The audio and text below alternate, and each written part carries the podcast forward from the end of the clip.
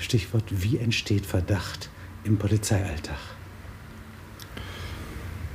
Das kommt sicherlich darauf an, also um welche Polizei es sich handelt. Aber gehen wir mal davon aus, dass es also Streifenpolizisten sind. Die fahren rum mit einem Streifenwagen. Das ist anders als bei der Berliner Stadtpolizei, die noch ihr Häuschen hatten und zu Fuß gingen. Oder bei der japanischen Polizei, die zu Fuß geht grundsätzlich. Die guckt praktisch noch eher auf Körper. Der, die Fahrenden, die amerikanische Polizei ist fast nur fahrend, die deutsche in starkem Maße fahrend bis auf den Kontaktbereichsbeamten geht kaum jemand zu Fuß. Sie müssen eine fließende Bewegung verfolgen. Die sehen, wenn sie im Dunkeln fahren zum Beispiel, gibt es Zeiten, jetzt kommt es darauf an, ist es ein Wochentag, ist es Wochenende. Wenn ich zum Beispiel, das beschreibt Reichertz in seiner Forschung, ähm, der, der, äh, wenn das montags morgens 5 Uhr ist, ich sehe ein Auto mit drei jungen Männern, dann weiß ich, die fahren zurück zur Bundeswehr, die, um ihren Dienste anzutreten, sind Wehrpflichtige, ne, ganz normal. Wenn ich die zu einer anderen Zeit um 5 Uhr morgens sehe, erregen die Verdacht. Er beschreibt, also das erzählen dort immer Polizisten, wie sie Verdacht schöpfen. Ähm, die fahren, sie sehen einen Mann mit Hund bei Schneefall um 2 Uhr morgens. Hund muss immer raus. Mann mit Hund mittleren Alters erregt keinen Verdacht. Ähm, freitagsabends um 3 Uhr Mann ohne Hund machen die Kneipen vielleicht erst um halb drei zu, ist auch normal. Aber mittwochsabends oder montags oder wann auch immer erregt der Verdacht.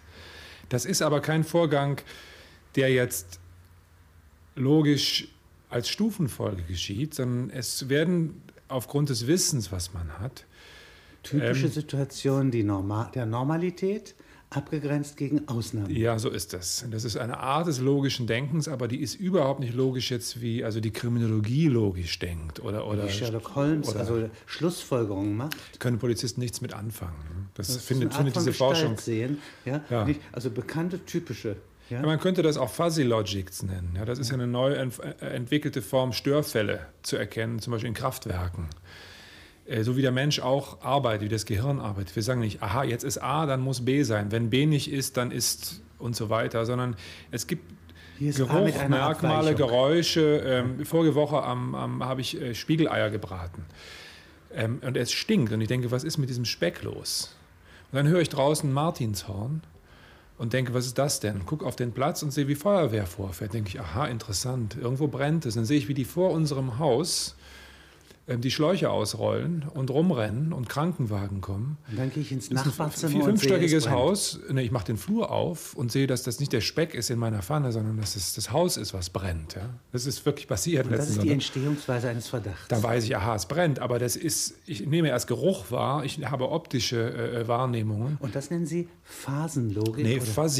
Fuzzy. Was heißt das? Fuzzy ist verschwommen, zerfasert. Es ist eben nicht so geradlinig wie dieses kartesianische Denken, A, B, C, D, 1, 2, 3, 1, 1, 1, 2. Sondern, sondern A mit dem Fleck drin. Dinge, die unmittelbar gar nicht zusammengehören, werden lateral verbunden und daraus entsteht die Gestalt eines Verdachts. Ja, das ist eine Arbeit, das ist eine Bewerkstelligung.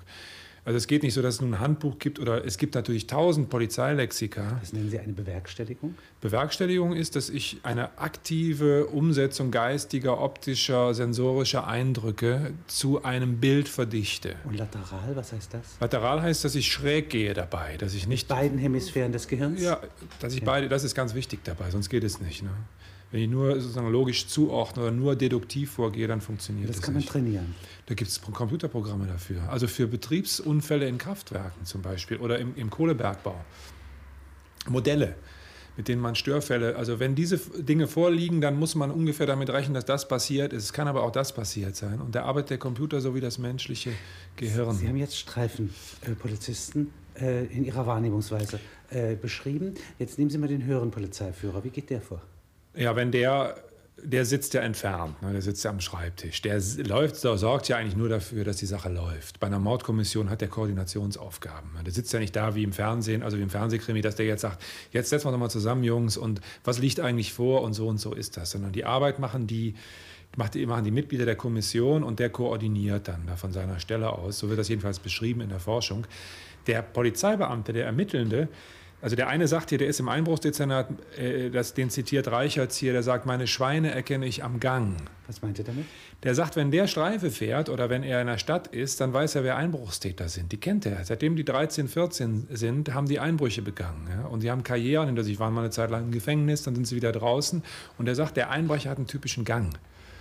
Und so wie der Bauer sagt, wenn die Schweine irgendwo hingetrieben wird, meine Schweine erkenne ich am Gang. Wenn man fragt, was sind denn hier deine? Ja, ja, sicher, ist, ja. Sagt er, ich erkenne meine, äh, meine Kandidaten hier, meine Kunden auch am Gang, also am Körper. Und das ist ja die Tradition. Also nicht am Profil der Tat, ja, so und so wird eingebrochen, ja, nicht am Stil des Verbrechens, sondern sie, man kann den körperlichen Gut. Gang. Der Stil des Verbrechens gibt auch Hinweise, also bestimmte Formen der Gewaltanwendung. Äh, er, er, schildert hier ein Beispiel, Reichertz, äh, ein Täter, der Code hinterlässt als Markenzeichen sozusagen. Dabei aber einmal so blöd ist, kein Toilettenpapier zu benutzen, sondern irgendeinen Zettel, den er in der Tasche findet. Dieser Zettel ist äh, der Zettel von seiner Krankenkasse, wo sein Name und seine Adresse draufsteht. Ja. Ähm, bestimmte Dummheiten, bestimmte systematische Dummheit beim Bankraub zum Beispiel. Das ist, äh, davon muss die Ermittlungstätigkeit leben. Ne? Das ist also eher eine Hütetätigkeit, einer, eines, einer, einer Hirtentätigkeit zu vergleichen. Ja, ja, so ungefähr. Ja. Ja, ja, wie so ein Schäfer und der weiß, aha, die, an, der, an der Ecke brechen sie alle immer aus hm. und dieses eine gemeine Schaf bricht immer an dieser einen Stelle aus und dieses andere ist sonst ganz normal, aber wenn Vollmond ist, dann muss man aufpassen. Eine also das sind so Tätigkeit, ja. eine hegende Tätigkeit, sagen wir mal. Ja, das ist mein Bezirk. Wäre außerhalb seines Bezirks nicht halb so brauchbar? Es gibt ein Beispiel, was auch äh, hier genannt wird, dass er sagt, wenn er einen Autofahrer sieht, wo so Babyschuhe vom Rückspiegel baumeln, dann weiß er, das ist ein Normaler. Das ist ein Familienvater, der ist stolz auf seine Kinder, der hängt sich Babyschuhe. Ähm, Babyschuhe an den Rückspiegel, der ist nie ein Bankräuber. Ne? Das sagt der, der Forscher sagt hier, der Jo Reichertz, wenn der einmal einen Bankräuber fasst, der Babyschuhe am Rückspiegel baumeln hat, dann bricht seine Theorie zusammen. Also die, der Tatverdacht entsteht auf der Basis einer Kombination von Berufserfahrung, Menschenkenntnis und sich wiederholender Vorgänge, aus denen Typen gebildet werden. Ja? Ganz wie, wie dies äh, bei Weber beschrieben ist. Und die stehen aber sehr im Widerspruch zu den Vorgehensweisen, wie sie im Lehrbuch vorgeschrieben sind. Ja. Ah, das ist eine wie, andere wie Logik. Das Lehrbuch. Also das Lehrbuch, wer, was, wo, womit, warum. das Lehrbuch das? versucht, eine Ordnung in diese Dinge reinzubringen, die in der Realität oft eben nicht da ist.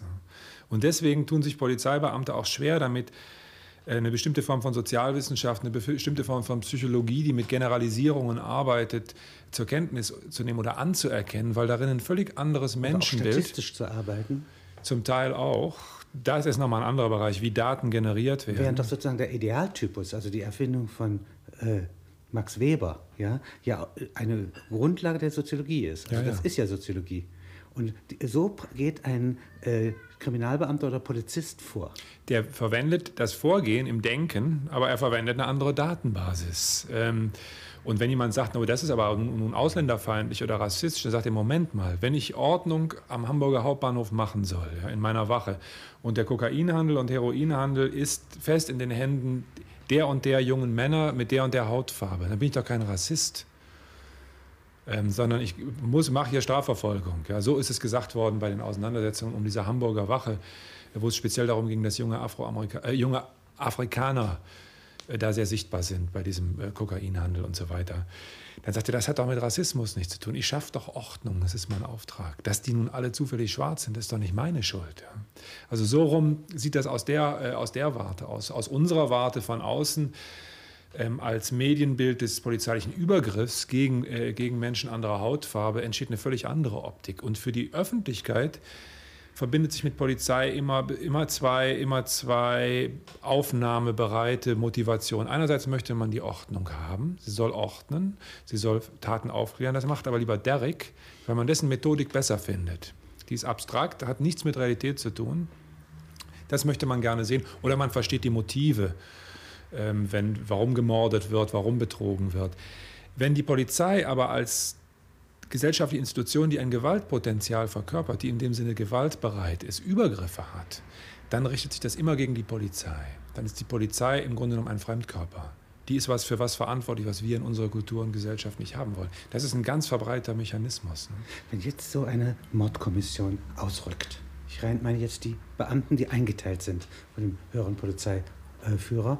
Äh, wie gehen die vor? Gibt es da Regeln? Mord, schwere Körperverletzung, die zur Anzeige gelangt, ist insofern polizeilich eigentlich ein minderes Problem, weil der Verdächtige mal mit angeschleppt wird, wenn die Tat angezeigt wird. Diese Fälle, wo man jetzt wie im Fernsehen eben den Täter suchen muss, wo der Täter ein perfekter Fremder ist, a perfect stranger, die sind eher selten. Diese Morduntersuchungen zeigen, dass die Täter meistens aus dem sozialen Nahraum kommen, bei Kindern, Jugendlichen aus dem familialen Nahraum. Vater und Mutter sind die Täter, Täter oder Täterin. Bei Beziehungsstraftaten ist es der Partner, der, äh, der es äh, tut. Und bei zwischenmännlichen Konflikten, also wenn äh, Männer aneinander geraten, dann ähm, ist es ja oft nicht so, dass der, der provoziert, ähm, der Täter ist, sondern oft ist der, der provoziert, wird zum Opfer. Oder wir haben Kneipenkonflikte ähm, zwischen Männern, wo sich das Publikum ähm, einschaltet und eine Bewertung vornimmt, wer äh, im Recht ist, wer gut, wer böse ist. Und jemand aus dem Publikum handelt mit wie im Living Theater und der wird dann zum Opfer. Ne? Und das für diese Taten gibt es dieses Bewertungsschema gut, böse überhaupt nicht, was wir im Drama oder in der Oper oder im Film Man haben. protokolliert etwas, ja, was vorgetragen der wird. Der Polizeibeamte oder die Beamtin muss rausfinden, was ist hier überhaupt passiert, ähm, warum ist es passiert, wie kann ich einen Sinn, einen Sinn, einen nachvollziehbaren Sinn in diese Tat reinbringen, die von außen betrachtet völlig sinnlos und bedeutungslos ist. Also Wolfgang hatte das Trivial Altercation genannt. Was also heißt das? Ähm, aneinandergeraten äh, wegen Belanglosigkeiten. Ist, gibt kein Motiv. Also es gibt, ähm, der eine guckt einen anderen aggressiv an. Äh, der, der eine ähm, mindert die Ehre des anderen, die männliche Ehre.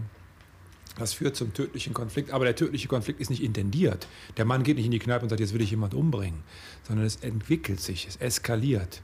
Und die Dynamik dieser Eskalation kann man nicht mit den klassischen Motivlagen äh, äh, der, der Psychologie oder der, ähm, der Sozialwissenschaft. Das läuft nicht. Das ist wie im Chaos. Und Unterscheidungsvermögen ist dabei erforderlich. Und das kann sein Prejudice, Vorurteil.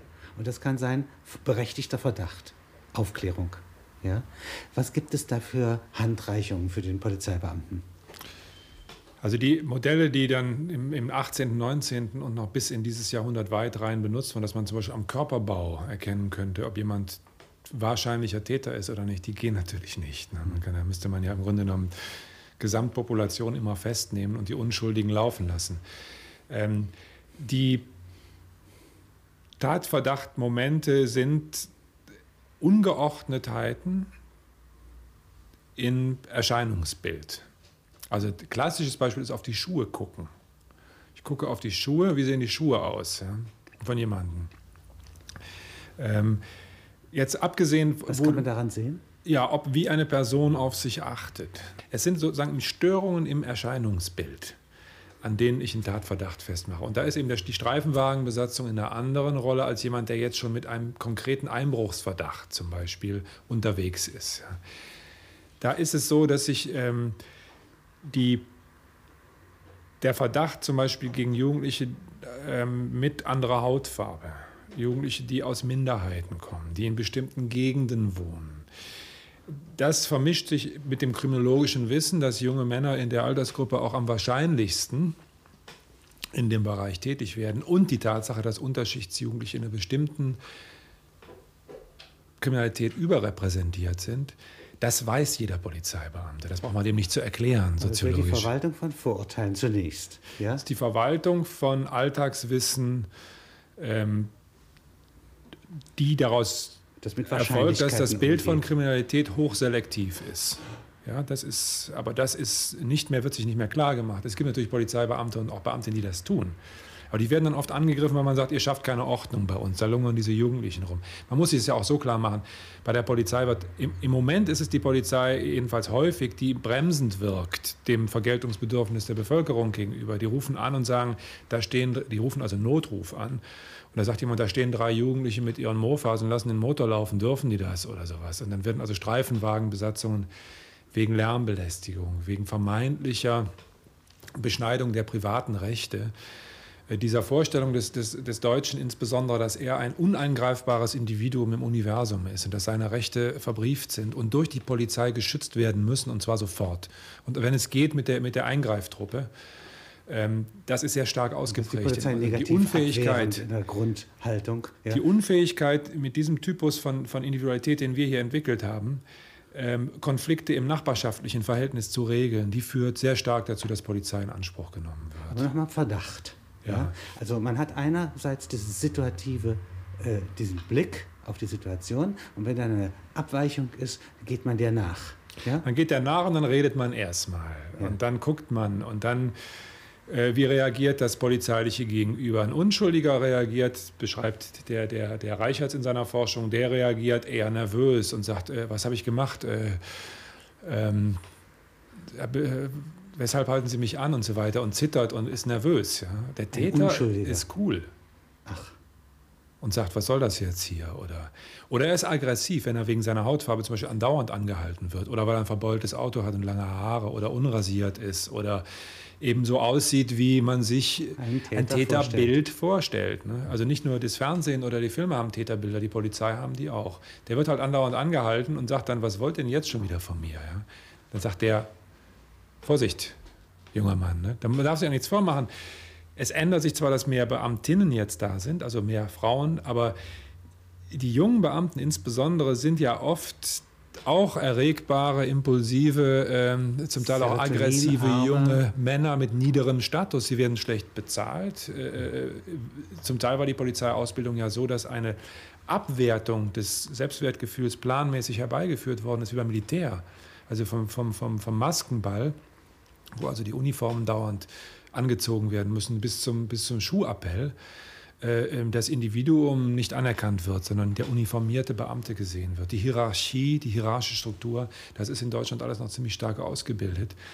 Ähm, weniger als in anderen Ländern, aber es ist noch da. Die haben ja kein hohes Selbstwertgefühl. Die haben halt ihre Uniform und ihre Waffe, wissen aber die Vorschriften, unter welchen Umständen die Waffe zu gebrauchen oder eher nicht zu gebrauchen ist. Ein Schusswaffeneinsatz ist anders als im Fernsehtatort.